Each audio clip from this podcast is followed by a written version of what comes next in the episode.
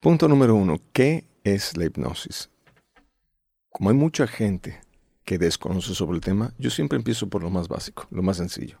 ¿Qué no es la hipnosis? No magia. No es un poder. No es un don. No es algo que me convierta a mí en un ser superdotado por lo cual yo puedo dormir a la gente.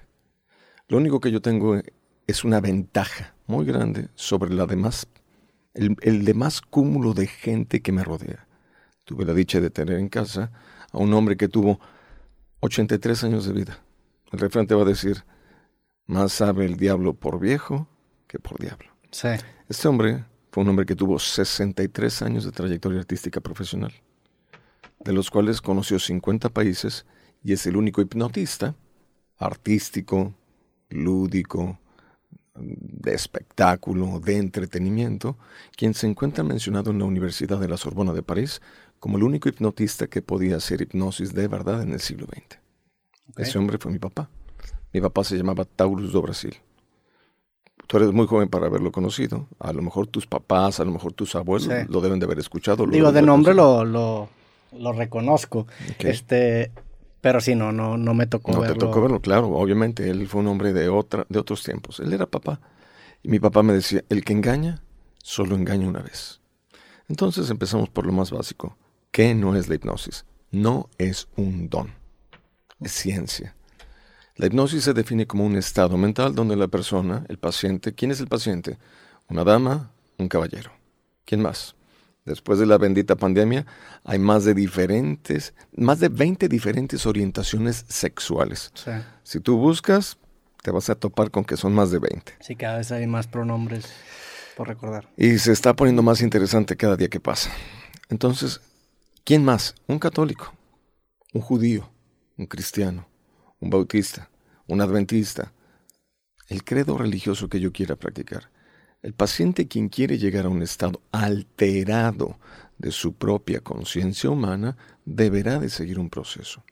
En un proceso de hipnosis tradicional, le van a decir al paciente, cierra los ojos, imagina y déjate llevar. Y es un estado, para mí, un estado hipnótico. En la hipnosis profunda, llámalo hipnosis sincrónica, llámalo biohipnosis, llámalo hipnosis de Taurus do Brasil, hipnosis de John Milton, o como quiera llamarse. Ponle el adjetivo calificativo que le quieras poner. El que quiere o la que quiere de verdad ser hipnotizada necesita algo llamado propiocepción. ¿Sabes, lo, que, ¿Sabes lo que es la propiocepción? No, no, no. Bien. Papá decía, el día que una persona no aprenda nada nuevo es un día perdido para la persona. Sí. Cierra los ojos conmigo. ¿Ya? Mano izquierda, dedo índice, lo vas a levantar y vas a tocarte con ese dedo la punta de la nariz. Yo ya lo estoy haciendo. Con ese mismo dedo a ojos cerrados, vamos a tocarnos la barbilla. Ahí está. Te puedes tocar cualquiera de los hombros. El ombligo, punto. ¿Por qué uno no se equivoca? Porque yo sé. Yo sé dónde está mi organismo y nadie más que yo lo puede saber, ya sea hombre, mujer, quimera o lo que quiera hacer en la vida. En esa terminología, palabra dominguera, propiocepción, solo yo entenderé la mecánica de una respi- respiración que yo te voy a tratar de explicar. Si lo haces bien, vas a llegar a ese estado mental. Si no lo haces bien, se acabó la hipnosis. ¿Cómo no es? Y aquí es donde empieza el problema. No es así. Tampoco es así. Y tampoco es que esa es una hiperventilación. Yo le voy a pedir al paciente que haga esto.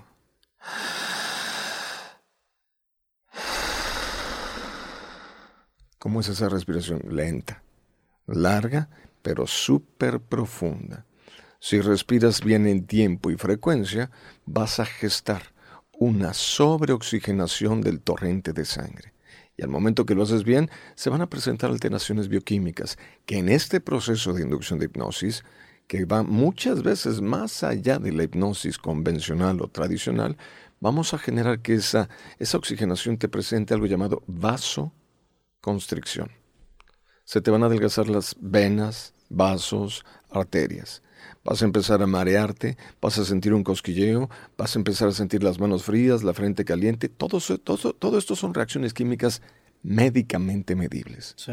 Y si tú sigues respirando, va a llegar un momento donde de repente vas a sentir que te vas a desmayar y si confiaste y tú te concentraste, llegas a un estado alterado de la conciencia, donde para efectos de una presentación masiva, te quitas la máscara social y sacas el otro yo, el alter ego, el did, el id o el verdadero yo de cada uno de nosotros. Si puedes eh, darte cuenta de la magnitud de lo que esto implica, para efectos de algo llamado espectáculo, se vuelve una noche tan Sí. emocionante porque no hay filtros en esa persona. Y me van a dar respuestas que normalmente son rebuscadas, pensadas y dirigidas por esa conciencia. Por lo tanto, el espectáculo se vuelve una fiesta de alegría dependiendo del código postal de donde salga la persona quien logró llegar a ese estado. Pero ahí es donde empieza la historia. Ah, Es, eso me, me gusta que pongas ese hito, porque creo yo que en las dos partes que yo al- alcancé a compartimentalizar, ahí termina la primera. Que en ese sentido, esa parte definitivamente no me queda duda que funciona. Hay innumerables testimonios, incluso pues has, has ido aquí en Monterrey con varios compañeros, vi que eh, metiste a Franco Escamilla este estado, a la gente de la mesa reñoña, fuiste con Juan Guarnizo, con Ari Gameplays, o sea, eso no me queda claro. Incluso yo lo he experimentado, quizá no a un nivel tan profundo, pero eso me queda claro que hay efectos físicos cuantificables que eh, aprueban o que validan lo que estás comentando. Hola, soy Roberto Martínez y te quiero recordar que este episodio completo y todos los demás de mi podcast creativo están disponibles totalmente gratis en YouTube y en Amazon Music. Por allá nos vemos.